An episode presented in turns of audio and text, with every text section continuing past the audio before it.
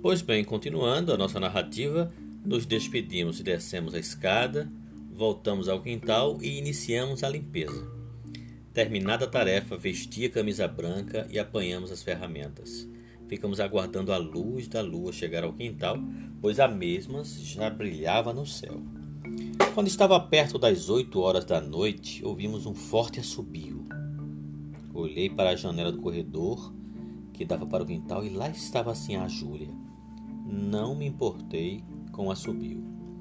De repente, a luz apagou e ouvimos uivos ao longe. Mais uma vez, olhei para a janela e ficamos atentos. Logo, a luz da lua iluminou o nosso quintal.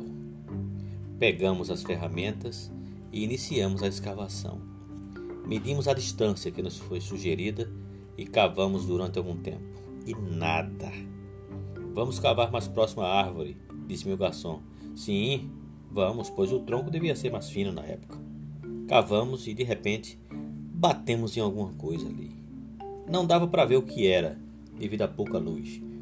Continuei a escavar até que com as mãos pude pegar uma jarra toda suja com muita areia dentro. Parecia quebrada assim.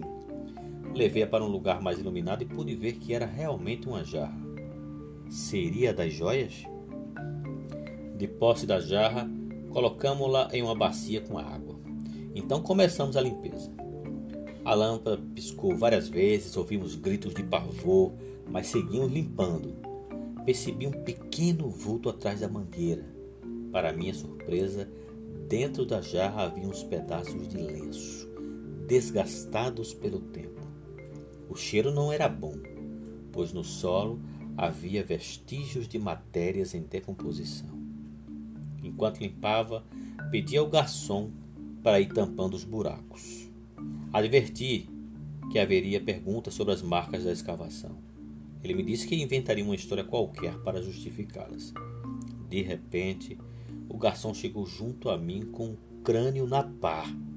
Era uma caveira de animal provavelmente do leão.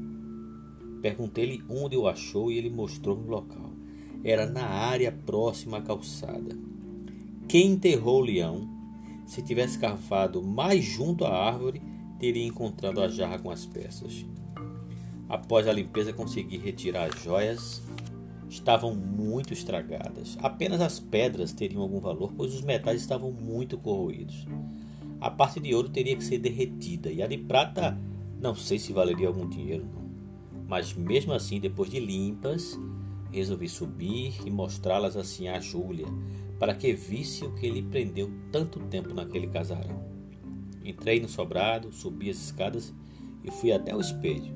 Lá estava ela. Sim, a Júlia, aqui está o seu tesouro muito estragado pelo tempo, o que é uma pena. Ela olhou-me com desdém e altivamente falou: se é o que tem, então é o que vale.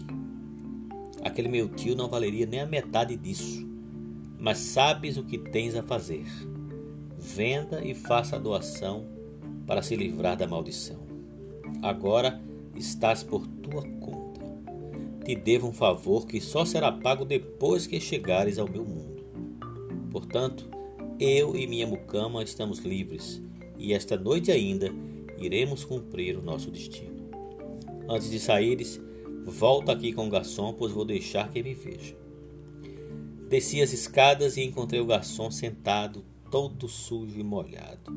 Indaguei o que havia acontecido e ele disse que alguém jogou a água da bacia nele. Pensei que havia sido você, mas não havia ninguém por perto. Deve ter sido apenas uma brincadeira de fantasma, respondi. Depois Lembrei que não via Mucamo Luzia lá em cima. Achei que o vulto que via atrás da mangueira deveria ser o dela e, quando percebeu o garçom sozinho, resolveu aprontar para cima dele. Vamos, rapaz. Terminamos nossa tarefa.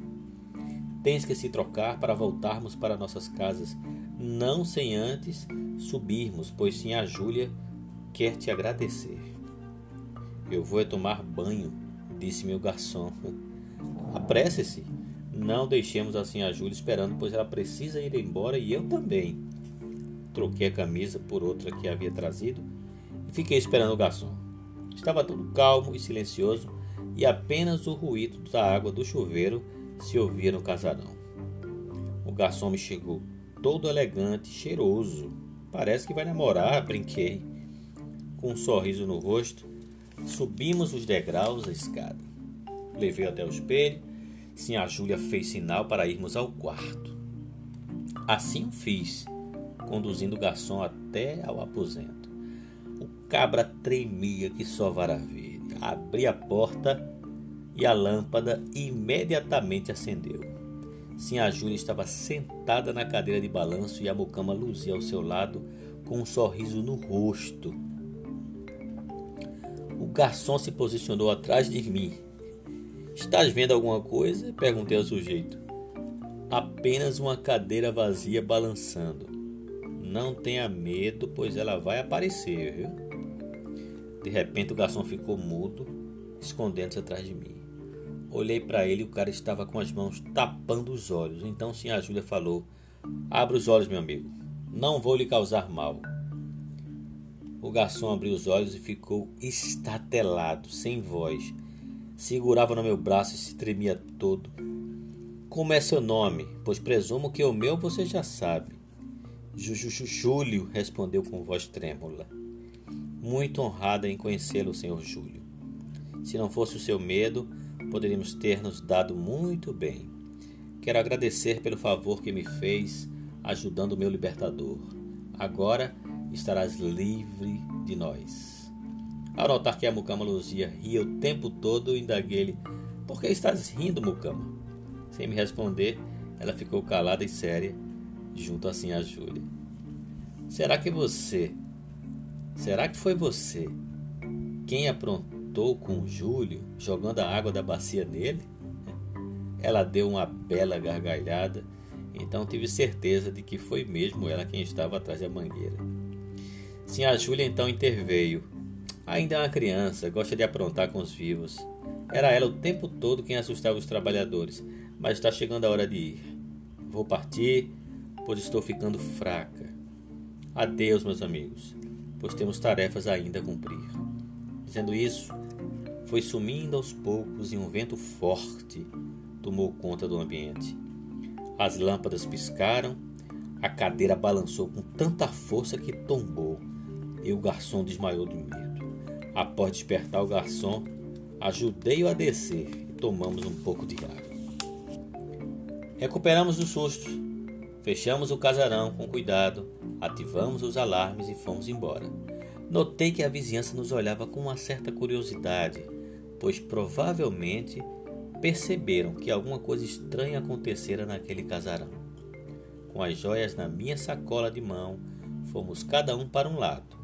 Separados, pegamos nossos ônibus para voltar para casa e assim terminou aquela noite tão esperada. Restava agora arranjar alguém para limpar e avaliar aquelas joias, transformá-las em dinheiro e fazer a doação. Não queria um tostão daquela grana pois não queria correr o risco de ser amaldiçoado.